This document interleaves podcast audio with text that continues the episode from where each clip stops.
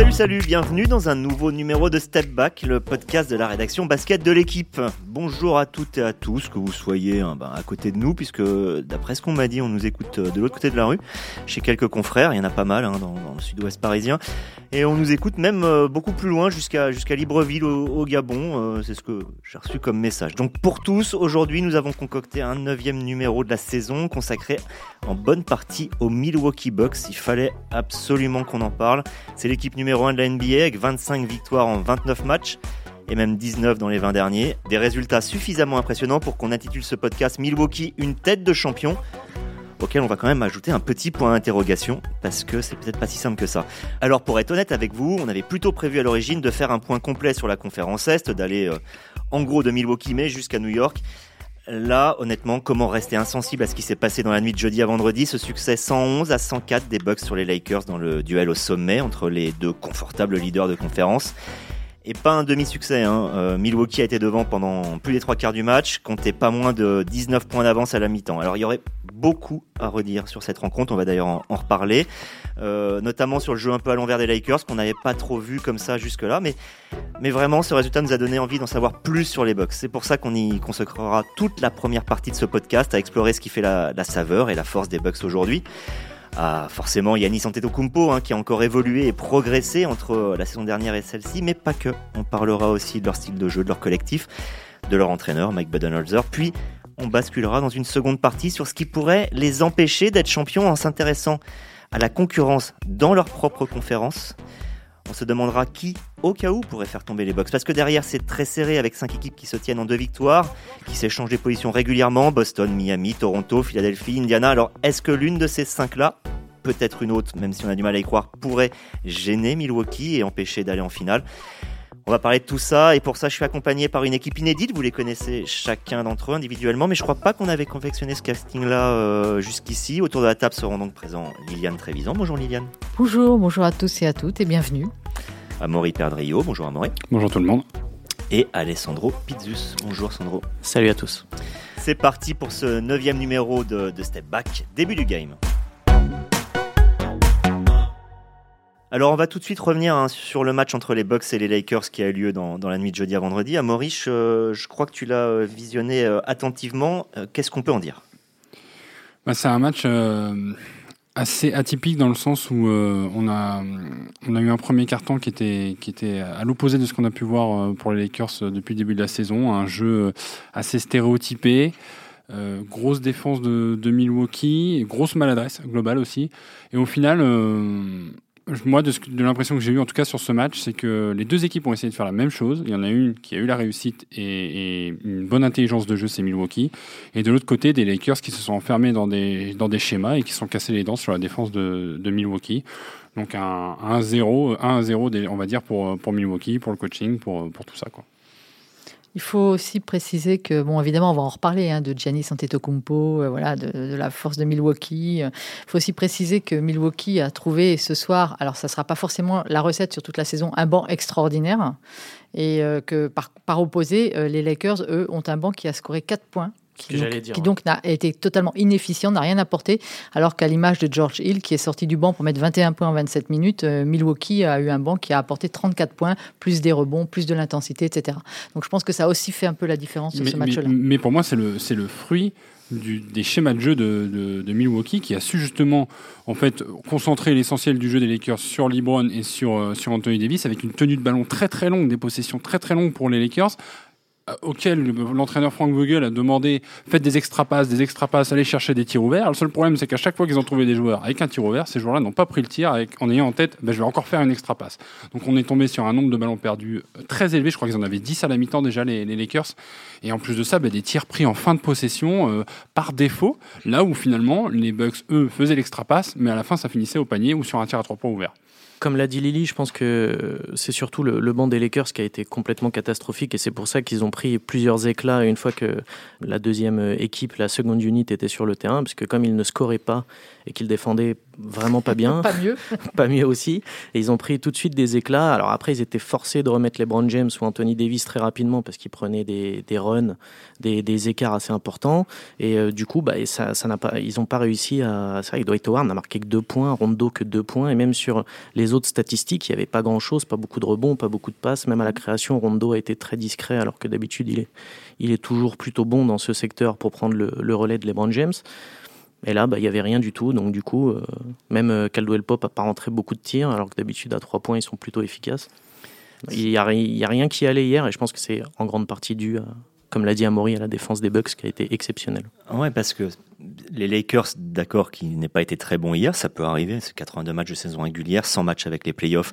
On sait ce que ça donne au niveau de, de l'énergie dépensée parfois dans certaines rencontres, surtout des rencontres signifiantes où on va peut-être jouer un peu masqué. D'un autre côté, on voit bien que les Clippers en avaient pris 28 euh, il y a, deux semaines, euh, marqué que 91 points.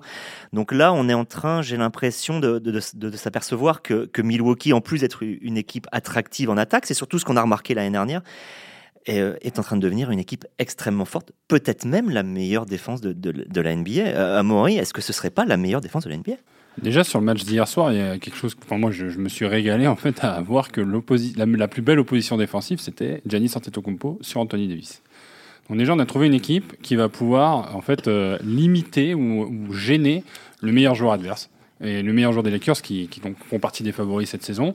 Euh, et au-delà de ça, il y avait cette volonté de protéger la raquette constamment et surtout ils ont des joueurs plutôt mobiles, athlétiques qui sont capables de couvrir en fait tous les décalages qui vont être créés par les adversaires. Donc au final, on, a des joueurs qui se connaissent bien, qui communiquent entre eux. Ils ont la taille et les atouts physiques pour pouvoir défendre à peu près sur tous les types de joueurs. Donc au final, effectivement, oui, ça en fait une machine de guerre pour, euh, bah, pour effectivement viser plus loin pendant la saison et puis plus haut euh, sur les, sur les playoffs. Parce qu'au final, comment, comment les déborder si ce n'est qu'ils sont capables de fermer la raquette et d'aller défendre euh, sur les extérieurs? Ce sera derrière euh, d'autres questions plus tard, les rotations, la fatigue, la gestion des temps de jeu, est-ce que ça finira par jouer? Mais aujourd'hui, en tout cas, ce qu'ils ont montré cette nuit face aux Lakers et face aux Clippers auparavant, c'est qu'ils ont toutes les armes en main pour pouvoir gêner toutes les équipes. Et avant de revenir euh, sur le Kayanis avec toi, Liliane, je voudrais juste te poser une question, Sandro. Quand on dit normalement grosse défense, et là je pose la question, est-ce que c'est la meilleure défense de la ligue On imagine, on est un peu toujours resté sur l'archétype euh, des trois Pistons, des défenses dures. Là, on n'a pas forcément l'équipe qui, euh, qui joue extrêmement dur, mais qui joue dans l'efficacité et la relance à outrance. Ce qui fait qu'on ne s'aperçoit pas forcément que c'est une équipe très forte défensivement parce qu'elle joue très fortement l'attaque. Exactement, mais en fait, c'est un 5 avec des joueurs qui sont tous très bon défensivement. Du, poste 1 à 5, euh, Eric Bledsoe est absent en ce moment, mais il est remplacé dans le 5 par Dante DiVincenzo, qui est un très bon défenseur aussi. Et en fait, c'est pas que euh, effectivement les Pistons ça, bloquait dans, tous les sens, s'envoyait des contres de partout. Là, c'est moins le cas avec euh, avec Milwaukee, même si Brook Lopez protège très bien le cercle et Giannis peut aussi faire de, bons cartons à ce niveau-là. Mais c'est surtout qu'ils mettent une pression sur le porteur du ballon sur le meneur adverse, mais même il ne, il ne laisse aucun espace. Aucun joueur n'a de l'espace. C'est rare de voir une équipe qui a beaucoup de tirs ouverts face à Milwaukee. Et c'est pour ça qu'ils sont très bons en défense, c'est parce qu'ils verrouillent absolument la ligne euh, à trois points. Et ils peuvent se permettre parfois euh, de laisser rentrer un extérieur qui va essayer de finir au panier parce qu'ils ont des protecteurs de cercle. Donc ils sont, ils sont imprenables sur ce jeu-là et c'est une tactique très Budenhauser, comme à l'époque d'Atlanta. On se rend compte comme euh, quand il jouait avec Ford et Paul Millsap à l'époque.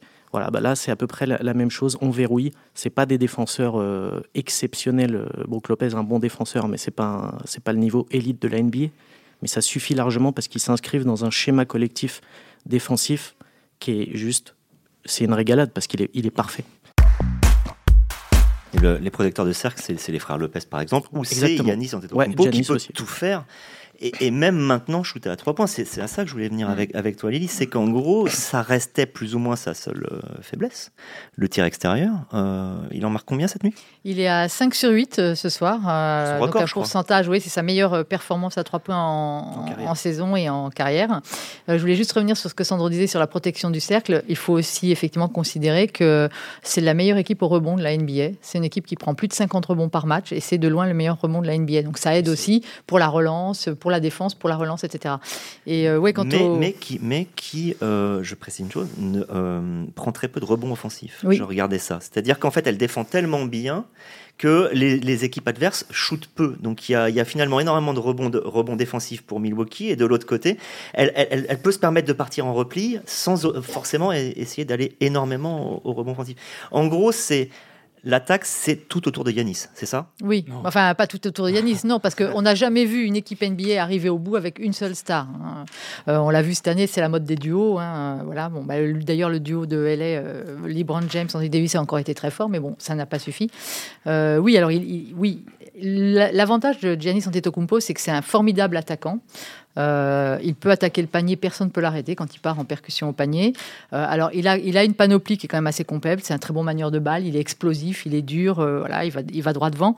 Il a quand même des petits soucis, notamment au lancer franc, où il n'est pas super fiable. Hein. il est à peine au-dessus de 50%. Mais bon, Hier, il était à 7 sur 10 et en fait, 70% pour un joueur de son standing, je trouve que c'est pas terrible. C'est pas énorme. Puis avec le, le, volume de lancers qu'il provoque, parfois il finit des matchs où il finit par exemple à 7 sur 12 ce qui fait 68% de réussite. Hmm. C'est, on dirait un, mauvais pivot euh, de, de NBA. Voilà, on dirait un pivot assez moyen. Donc il a, il a un peu de souci au lancer franc.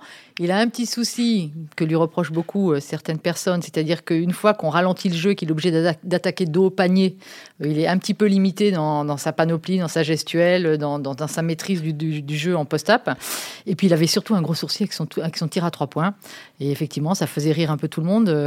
il y a eu des, tas de données compilées euh, sur, euh, sur les stats à trois points de, de Giannis Antetokounmpo, notamment par un site NBA euh, tracking record, je crois.com, et qui disait qu'en fait, en moyenne, quand il prend 4 tirs sur 5 à trois points, en moyenne, il y en a 4, c'est des tirs complètement ouverts, parce qu'en fait, les défenses flottent sur lui énormément.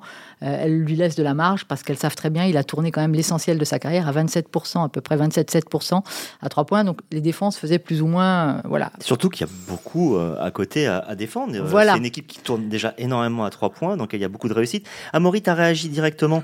C'était une question.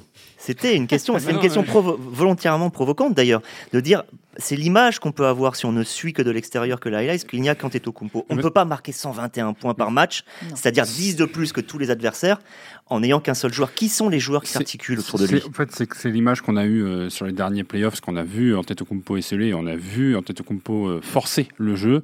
Euh, sur les trois points, et il en a parlé lui-même cette nuit, euh, il garantit pas qu'il sera à 5 sur 8 à tous les matchs. il a dit je vais en rater d'autres. Et pour avoir vu le match, euh, sur, les, sur ceux qui ratent, il y a des sous-marins, ça touche même pas le filet. Donc c'est plat, on va dire. Il y, aura, il y, aura, des soirs où ça rentrera pas, et de toute façon, c'est pas ce qu'on lui demande. Mais effectivement, je trouve que le gros changement à, Milwaukee cette saison. Hmm si, c'est ce que Budenholzer lui demande un peu. oui, mais, mais il faut qu'il rentre des tirs. Il, sera pas, il sera pas à 50% s'il est à 33, 34%. Bah là, en ce moment, il a on va dire c'est un bonus. Voilà, c'est un bonus. S'il les met, ça aidera son équipe quoi qu'il arrive. Le, vrai changement à Milwaukee par rapport à l'année dernière, c'est que justement là où le jeu, où le ballon devait arriver dans les mains de Giannis pour pouvoir ensuite essayer de créer par lui-même et les autres devaient s'adapter pour euh, au cas où lui donner une solution si jamais ça n'allait pas. Là, le ballon passe par Giannis, mais il n'y reste pas forcément. Donc finalement, il va, il va avoir la balle. S'il a vu qu'il n'y avait pas de solution, bah, et, ça va bouger autour, ça va faire des écrans, il va participer à tout ce jeu-là. Et donc au final, il, y a une moindre dépendance. Bien sûr qu'il y a une dépendance à, à, Antetokounmpo, mais elle est moins forte. Et pourtant, quand on regarde les statistiques, les euh, Chris Middleton, euh, Eric Bledsoe, George Hill, Brook Lopez, statistiquement, ils n'ont pas forcément énormément évolué d'une saison. Voire ils ont baissé. Voire ils ont baissé. Mais par contre, il y a la profondeur d'effectif. Tout le monde apporte à un moment donné dans le match. La force de Budenholzer, c'est de cibler les faiblesses adverses. Donc euh, cette nuit, par exemple, les Lakers, c'était sur la mobilité, donc se rapprocher du panier sur des, des passes va tout simples et l'extra passe. Enfin, donc il y, a une, comme disait, euh, comme disait Sandro, il y a une intelligence collective qui s'est ajoutée au, à l'immense talent d'Antetokounmpo, lui à l'intelligence de partager un peu plus la balle et d'être moins égoïste et de moins forcer les choses.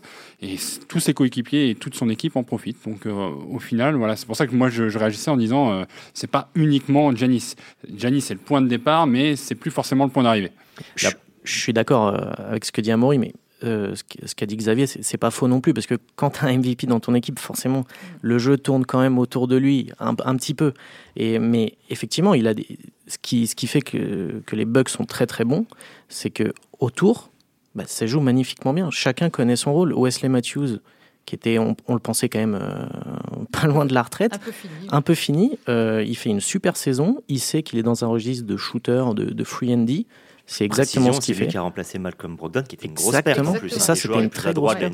Et d'ailleurs, je me souviens quand on a fait la preview euh, de la saison, euh, euh, le podcast de la preview de saison, on disait ouais, les Bucks sont moins bons, ils ont perdu Brogdon, c'est une énorme perte, ça va être compliqué à gérer. Et au final, bah non, pas du tout. Ils arrivent à se, je, je dirais pas à se réinventer, mais c'est juste qu'en fait, ils trouvent des solutions alternatives avec d'autres joueurs qui s'inscrivent extrêmement bien dans un, dans un collectif qui est très bien léché par Budenhauser. On a un banc qui est passé de la, de la 28e place en termes de production chiffrée, en termes de stats l'année dernière, au 7e rang cette année, en marquant 10 points de plus avec finalement pas des joueurs en plus. Quand on remplace euh, Nicolas Mirotic par Robin Lopez, normalement on est censé être un peu moins, moins fort en attaque, là c'est exactement l'inverse. Mais, et ça a été exprimé par Sandro, et c'est plutôt plus ou moins un débat qui se crée, euh, ça, il va falloir le retranscrire un jour en playoff. Et là, pour l'instant, on ne sait pas encore si euh, Milwaukee peut résister. Moi, ce que, j'ai remarqué, c'est que pour l'instant, dans les prévisions des grands médias américains, Milwaukee reste encore derrière les deux équipes de LA. Dans les sondages de ESPN qu'ils ont fait la semaine dernière par rapport à leurs spécialistes, ils les mettent encore euh, moins de chances de titrer que les Lakers ou les Clippers.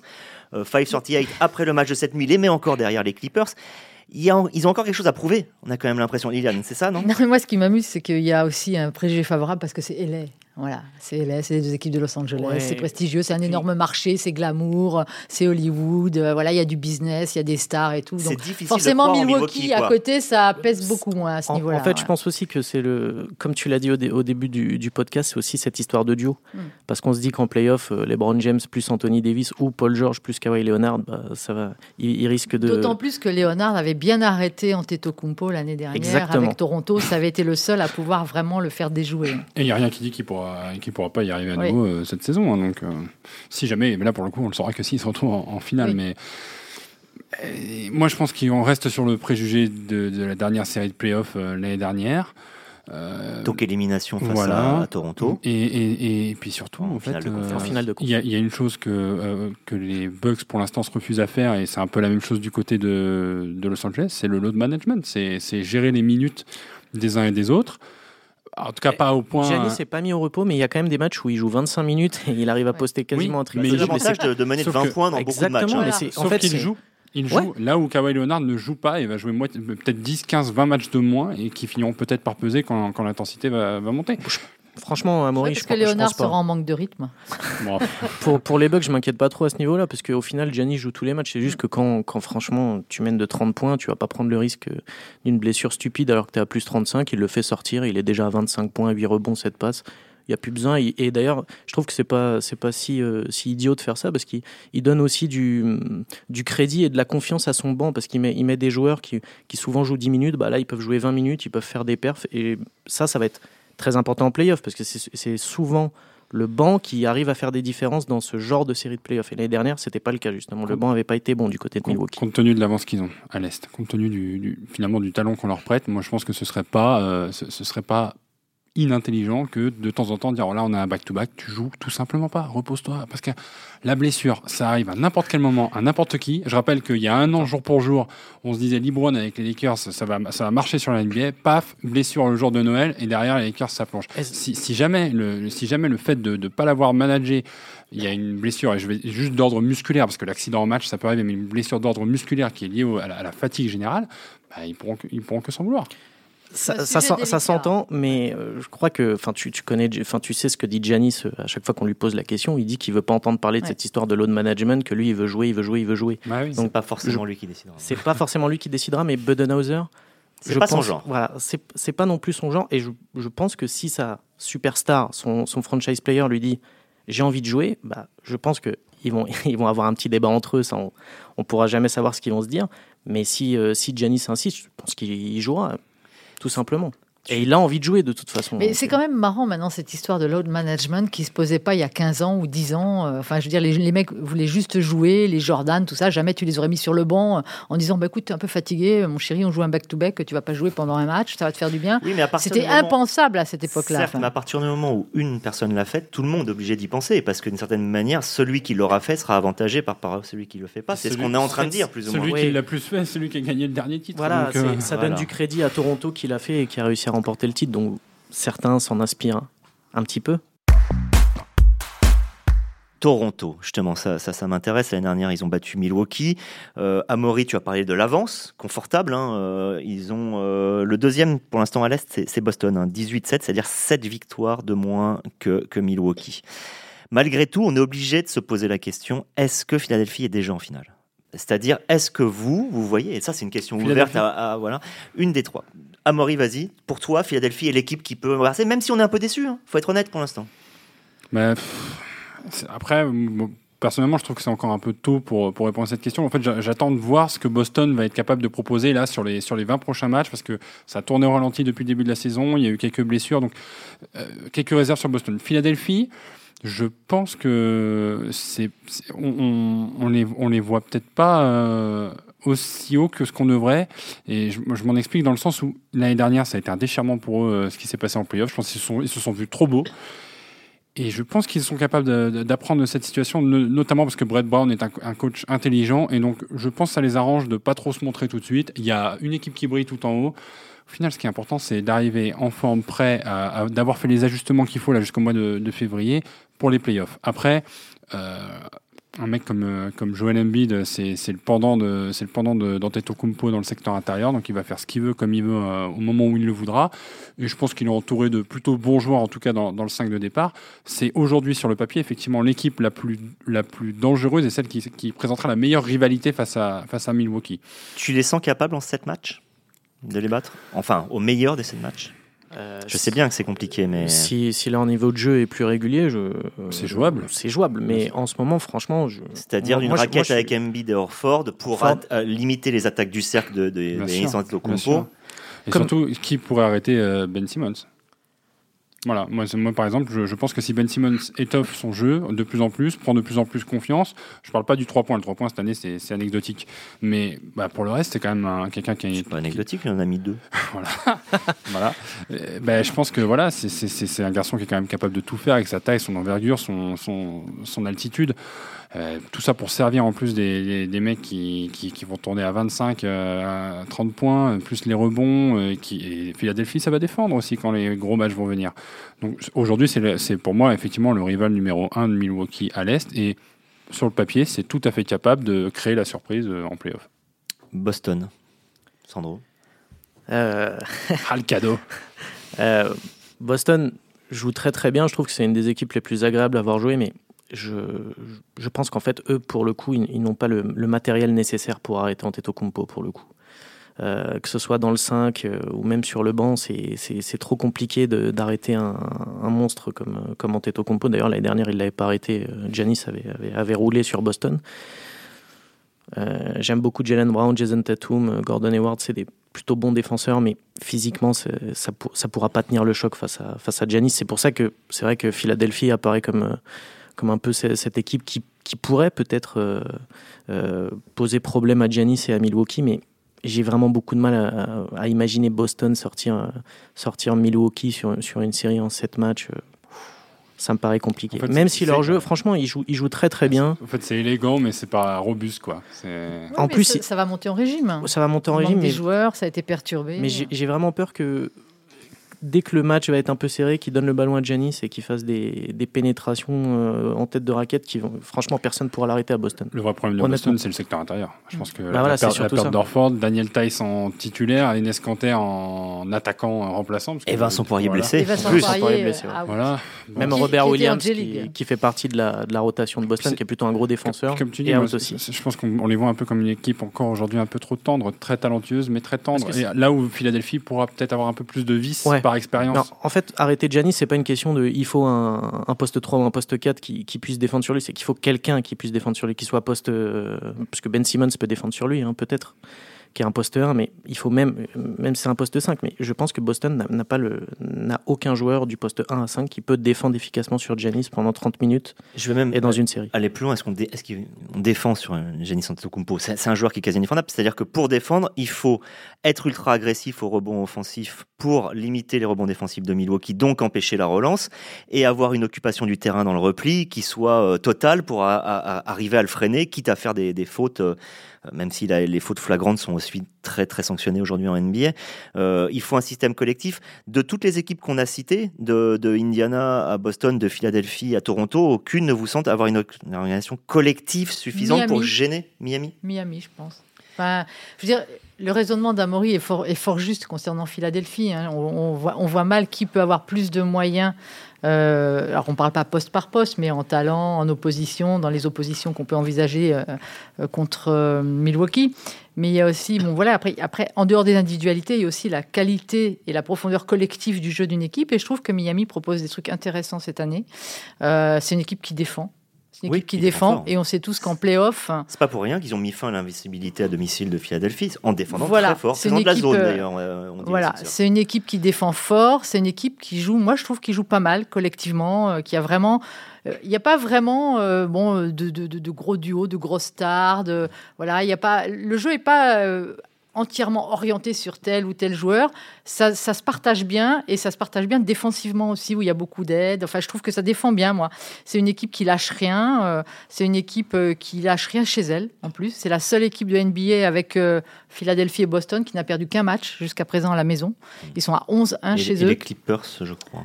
Euh, non, les Clippers ont perdu deux matchs, je D'accord. crois. Tout à fait. Je pense que sur, sur ces vertus-là, euh, alors après, ouais, est-ce qu'en Manque sept matchs, euh, individuel, voilà, exactement. Est-ce qu'en en sept matchs, ça va pas finir par se voir que ça manque un peu de talent, justement euh, Voilà, mais ils ont, ils ont, je pense qu'ils ont une opposition à, pré- à présenter qui est intéressante. Mais- parce que pour, pour moi, il propose un jeu qui est différent de ce que propose Milwaukee Mm. ou Philadelphie, là où ça va être un affrontement euh, à, on va dire, à, à potentiel égal et à style de jeu quasiment égal.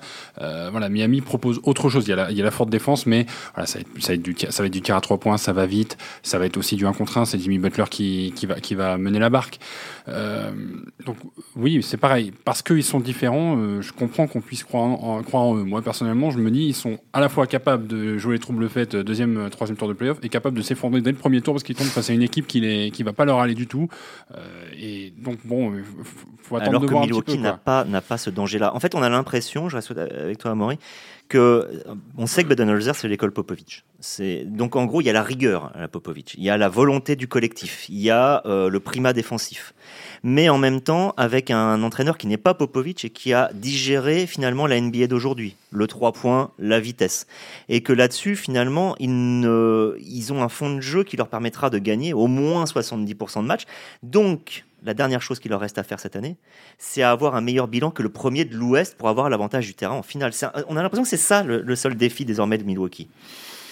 Ah, oui, il y a- forcément une part de, vérité dans ce que tu dis. Euh, moi, je, je pense qu'effectivement, ça fait, ça fait partie un peu de, de l'objectif euh, très long terme. À partir du moment où on va se rendre compte que, bah, effectivement, là, ils sont bien partis pour jouer la première, la première place.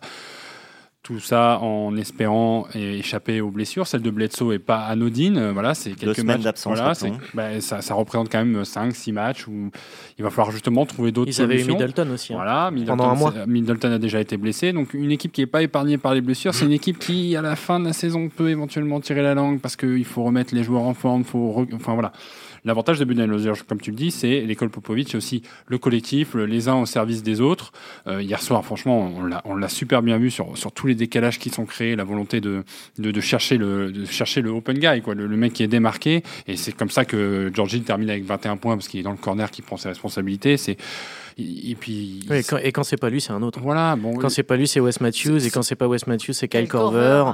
Et puis, et puis, et puis hier, j'ai plus les, j'ai plus les chiffres, mais il termine avec un, il termine avec un super, euh, un super pourcentage à 3 points. Si, c'est ça, 16 sur, 16 sur 39, 41%, 16 paniers à 3 points dans un match. Ils ont lavé, ils ont lavé les Lakers parce que ils ont, ils ont eu cette, ils ont cette, euh, Mais c'est leur moyenne quasiment, ils sont à 14. bah voilà, donc, mais, mais au final, c'est à la fois dangereux. Donc on est dangereux- impressionné par, ce qui, par finalement Ouais, quelque ouais. chose qui est devenu régulier. Voilà, donc bah, comme tu dis, le défi, effectivement, ça, ça peut peut-être être dans, dans 10-15 matchs, on va dire, voilà, maintenant, euh, première place et euh, finir avec un meilleur bilan que les Lakers, ce qui est Oui. possible parce que déjà, La, la question se posera, Bah, je pense, quand, on aura passé la mi-saison. Puis ils ont un euh, avantage. Ils jouent le All-Star Game, Ils, jouent dans une conférence Est, Ah, qui est, qui est est plus un- faible, une conférence Est qui est un peu plus faible sur le papier. Et donc, des, des- ben, ça joue. Je pense que ça joue, Liliane. Moi, je, je pense qu'ils ils ont, ils ont mathématiquement plus de chances de finir avec plus de victoires parce que l'opposition est moins forte. Euh, Quand le huitième de, quand le huitième de la conférence Est a un bilan négatif à 12-16, euh, Et bah le huitième de la conférence Ouest a un bilan négatif à 12-15. Voilà. Non, mais, on l'oublie un peu, on regarder- un peu finalement la conférence. Ouest qui est un peu moins forte finalement pour l'instant que, que ça. Mais c'est vrai que on on peut imaginer qu'en seconde partie de saison, puisque là il y a des équipes à l'Ouest Bah comme oui. San Antonio ou Portland qui sont mal classées, elles vont être très difficiles à jouer pour les, les Lakers ou les Clippers, ceux dont seront préservés les Bucks. Donc je propose qu'on termine cette Tu émission veux dire par que les Knicks et Atlanta ne peuvent pas euh, poser Non. problème Non, mais je pense que les Non. Knicks et Atlanta ont déjà du Non. mal à se battre de eux-mêmes. loin. C'est-à-dire que ça fait des non-matchs quand ils s'affrontent. Donc euh, voilà. Et, et- et pour euh, finir l'émission, je crois que c'est vraiment un truc très simple. C'est vous demander à chacun est-ce que aujourd'hui vous voyez euh, les Bucks champions Je dis pas est-ce qu'ils vont l'être, mais est-ce que vous les voyez dans une maturité collective, euh, dans une maturité personnelle suffisante pour être champion devant euh, ce qui sortira de cette conférence Ouest qui quand même dans le haut est assez impressionnante. Sandro, on va commencer par toi. Non. Non, tu penses que c'est pas encore Non, je pense qu'il je pense que c'est pas c'est pas pour cette année. D'accord.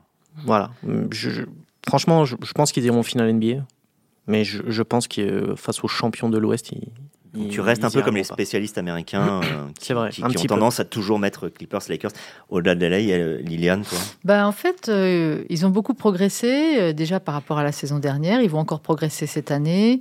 Euh, ils sont censés avoir une équipe euh, plus, je dirais, plus mature en termes de vécu collectif que les Lakers, qui ont été quand même refondés hein, un petit peu euh, assez sévèrement là cette saison, et qui donc ne sont pas censés trouver une alchimie tout de suite, etc. Parce qu'on l'a peut-être pas assez dit, mais maintenant les Bucks, ça fait trois ans maintenant voilà, qu'ils sont exactement. sur ce projet de jeu. Voilà, donc ils ont, ils sont censés être plus matures dans le jeu, avec un groupe, un cœur, comme disent les Américains, qui se connaît, qui joue ensemble depuis un moment, et ça, normalement, ça devrait être un avantage, ce que n'ont pas les Lakers, puisque voilà, ils ont un peu quand même tout repatiné. Et ben malgré tout, c'est vrai qu'on n'arrive pas à dire ah bah oui oui mais ils vont, être champions. Voilà, enfin voilà, j'ai un peu de mal à le dire. Alors que les Bucks l'ont finalement déjà été et jamais les Clippers. Hein, on pourrait dire ça comme ça. Hein, donc, tout à fait. tout à fait. Amaury, toi, tu vas bientôt partir à Los Angeles. alors vas-y, dis, que les Bucks vont être champions, histoire de pourrir ton arrivée là-bas. Je, voulais faire une, fausse réponse dans le sens où je préfère ne pas choisir. Je, C'est possible qu'ils soient champions et ils le seront parce que justement il y a cet argument de la continuité qui vient s'ajouter à la maturité. Euh, après, voilà, est-ce que cet argument est suffisant L'année dernière, les, Raptors le sont sans la moindre continuité, parce qu'avec un joueur qui arrive euh, comme ça et puis qui, leur amène un titre. Maintenant, s'il y a bien une équipe qui a misé sur la continuité, qui est capable de gagner, de gagner ce, trophée, c'est Milwaukee et pas, et pas une autre. Peut-être Philadelphie, on en a déjà parlé, mais Milwaukee en est plus capable, je pense. Et bon, on continuera le podcast jusqu'à la finale, comme ça au moins ça m'attendra de répondre probablement à cette question. Merci beaucoup, euh, merci Liliane, merci euh, Sandro, merci Amaury, et euh, ben bonne fête à tous. À bientôt. À, bientôt. Ciao.